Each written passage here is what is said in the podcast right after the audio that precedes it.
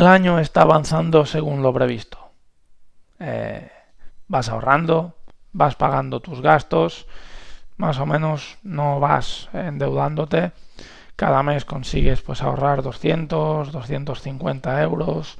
En enero lo conseguiste, en febrero lo conseguiste, en marzo lo conseguiste, en abril también, tú te lo habías propuesto a inicio de año, este, este año va a cambiar eh, la gestión de mis finanzas personales, porque bueno, ya es el momento de que se produzca un cambio en mi vida y la verdad, tú lo llevas muy bien, ¿eh? lo estás haciendo muy bien hasta el momento, estás controlando, más o menos has hecho una cierta previsión, vas anotando tus gastos, pero llega mayo, llega junio y de repente, sin comerlo ni beberlo, ¡pa!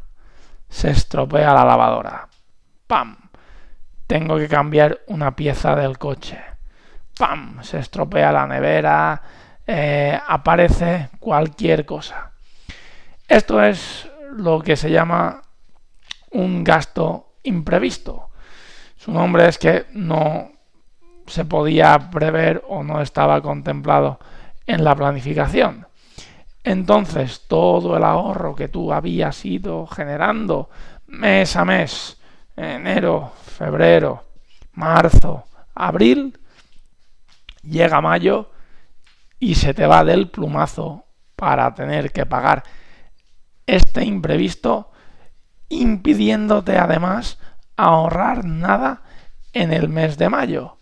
O sea, al final es un desastre enorme, porque tú llevabas currándote todo el tiempo súper bien tu organización de tus finanzas personales para que al final un cortocircuito, un relámpago acabe con todo ello.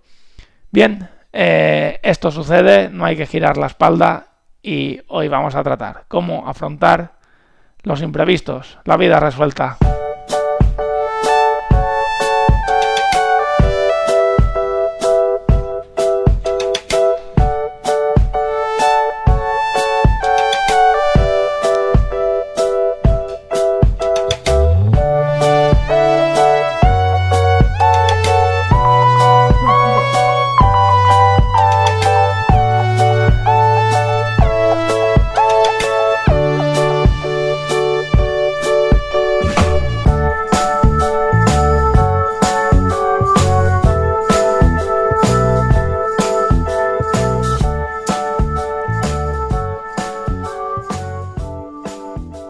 Tal? Muy buenos días y bienvenidos a la vida resuelta, bienvenidos un día más a una manera de gestionar nuestras finanzas personales para que el dinero sea una herramienta, sea un utensilio, sea un instrumento que nos permita llevar la vida que nosotros queremos.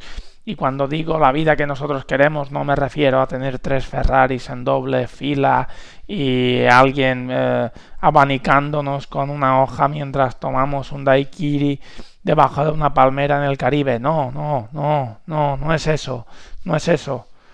Eh, me refiero a vivir eh, sin tener que aceptar trabajos que no nos gustan, vivir asumiendo todo el rato deudas y tener que endeudándonos. Eso es a lo que yo me refiero, a la vida que más o menos se considera mm, digna, aceptable y una vida plena aquella vida en que el dinero no es una atadura, sino es aquel que pues al final te permite pagar educación a tus hijos, te permite pagar una casa en la que vivir, te permite salir a cenar de vez en cuando y te va a permitir jubilarte el día de mañana con dignidad. Esto es la vida resuelta y esto es utilizar correctamente el dinero y esto es una vida plena. Bien, dicho esto, bienvenidos a este capítulo número 83 ya, o sea que vamos, vamos por muy buen camino. Y como avanzaba pues en la introducción planteando el problema, eh, ¿qué hacer con los gastos imprevistos? Claro, eh, esto al final pues hay que tenerlo muy en cuenta y sería girar la espalda a algo que realmente está en el día a día. O sea, muy rara es aquella vez en que en un año no nos sucede, no nos sucede algún, algún imprevisto. ¿eh? una lavadora estropeada, una nevera, eh, las ruedas de, el coche entero, eh, etcétera, etcétera, etcétera, hasta, hasta infinito. ¿Qué pasa entonces? Claro, ¿cómo tratamos esto?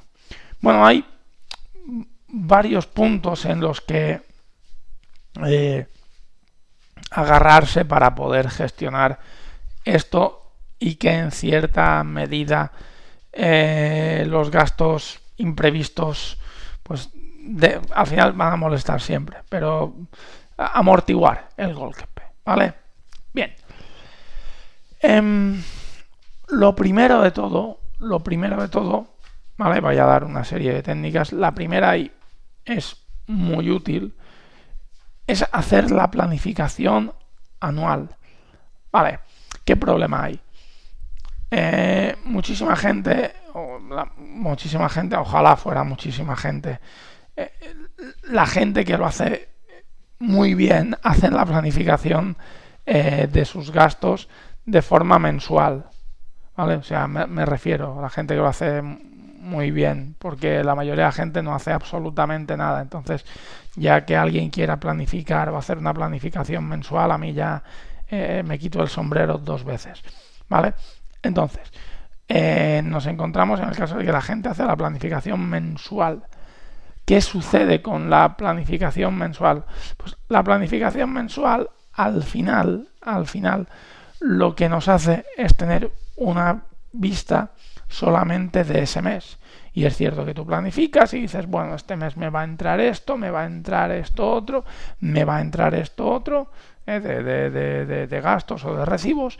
Por tanto, mm, yo voy a ingresar más o menos este dinero, quiero ahorrar tanto dinero, por tanto, bueno, pues mm, a lo mejor mm, puedo ir a cenar una vez o a lo mejor puedo ir a un concierto, pero este mes, como voy a tener estos gastos, no puedo... Eh, no puedo excederme en consumos que no son em, que no son prescindibles porque al final no voy a poder ahorrar, ¿vale? Eso, que alguien hiciera eso ya sería súper bien, ¿vale? Pero hoy estamos, el capítulo de hoy, en, en un nivel alto, ¿vale? Entonces, ¿qué pasa? Esto está muy bien porque te permite controlar ese mes. Y tú has ahorrado ese mes 150, 200 euros, lo has calculado y lo vas a conseguir. No hay ningún tipo de problema. ¿Vale? El mes siguiente, lo mismo, día 30, te paras, bueno, a ver, este mes que viene me va a entrar esto, me va a entrar esto otro. Yo más o menos ahorrar 100 euros, 200, voy a poder hacer estos gastos. Perfecto. ¿Qué pasa? Que llega luego dentro de cinco meses y a lo mejor planificando ese mes, dices, uff, este mes eh, me va a venir eh, un seguro de 500 o 600 euros. Entonces, claro, mm, si tu nómina no es muy elevada, pues 500 o 600 euros te dejan sin la posibilidad de ahorrar en, en el mes entero. Pero claro, tú no lo habías contemplado antes. ¿Qué nos permite la planificación anual? La planificación anual nos permite decir, bueno, vale, cuidado, yo en mayo o en junio me van a venir 600 euros de un seguro. Entonces, mi ahorro de enero, febrero, marzo y abril, yo lo tengo que hacer no contando el mes en concreto de enero o febrero, lo que me voy a gastar esos meses, lo voy a tener que hacer pensando en que en mes de junio a mí me van a entrar 600 o 700 euros de un seguro con el que a principio de año yo no cuento con él y me doy cuenta que o incluso me viene en el momento que, o sea, de manera incluso imprevista, ¿vale? El hacerlo anualmente te permite decir, bueno, pues como que voy a prorratear, Voy a dividir eh, esos 600 euros en todos los meses del año y sé que tengo que añadir cada mes a mi ahorro, pues 50 eh, euros, ¿vale? Más o menos, ¿vale? Eso es una estrategia que nos permitiría, pues, eh, hacerlo de manera, de manera correcta, ¿vale? Esta es una parte. planificar un año entero. La otra parte de planificar un año entero positiva que nos permite es que los gastos imprevistos se convierten más o menos en previstos, por no decir si lo haces a dos o a tres años. Si tú te sientas el mes de diciembre a analizar todo tu año y haces pues, un, análisis de lo, que, de lo que tienes, eso te va a ayudar muchísimo. Porque dices, bueno, a ver, vamos a ver, este móvil que tengo, este, este celular que, que tengo, son más o menos 300, 400 euros, más o menos. Bien, ¿cuántos años tiene? Tiene tres años.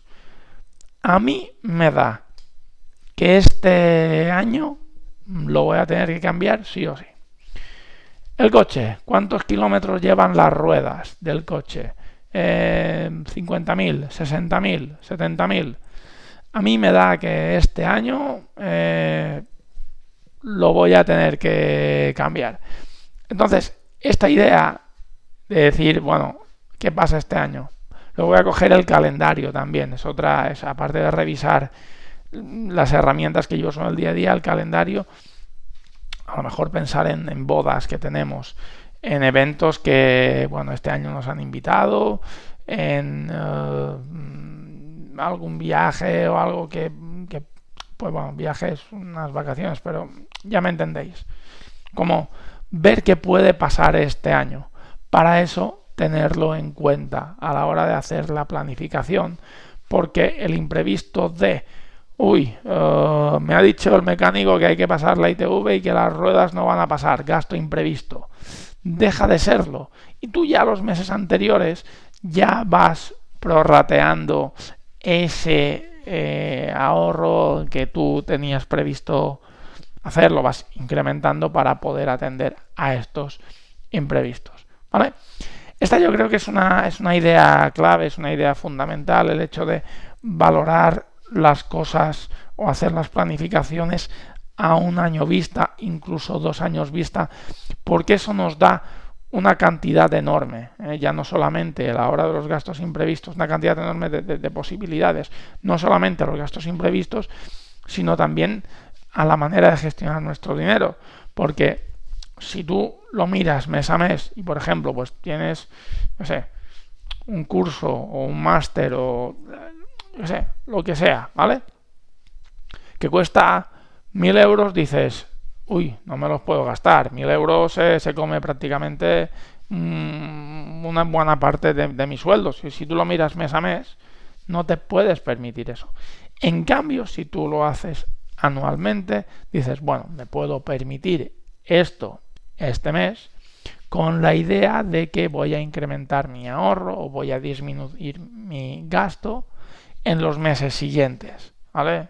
Entonces, mm, por ejemplo, bueno, lo he comentado muchas veces también, en la, en la etapa de la primera revolución industrial a los, a los trabajadores se les pagaba por, por, semanas. Eso les, les, quitaba muchísima libertad, ya que evidentemente con lo que ganamos una semana era difícil ahorrar y, por tanto mmm, era poco dinero para decir, bueno, eh, ¿qué hago yo ahora? ¿Sabes? No tenías tiempo de escaparte. Si a ti te pagaran todo tu sueldo eh, de todo un año, dirías, bueno, me acaban de pagar este dinero, bueno, ahora tengo un año para pensarme qué hacer con mi vida, ¿sabes?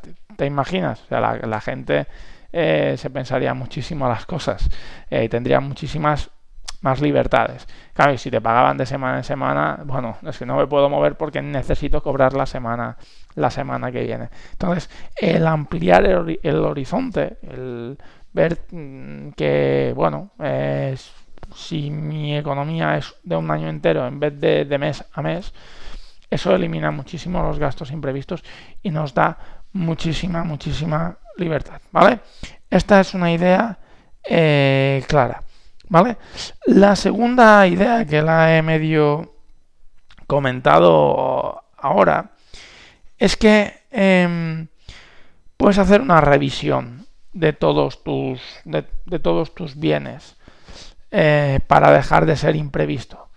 Es decir, Si tú tienes descuidada tu casa, por ejemplo, o tú tienes descuidado tu coche, o tú tienes descuidados tus electrodomésticos, o tú tienes descuidados tus, ordenadores, o incluso eh, la ropa se te está volviendo vieja, em, las probabilidades de que tengas gastos imprevistos son mucho mayores.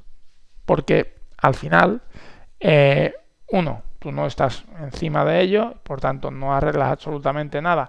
Se estropea alguna pequeña pieza que en principio no implica nada, pero que es la que va a detonar al final el, el problema del gasto imprevisto.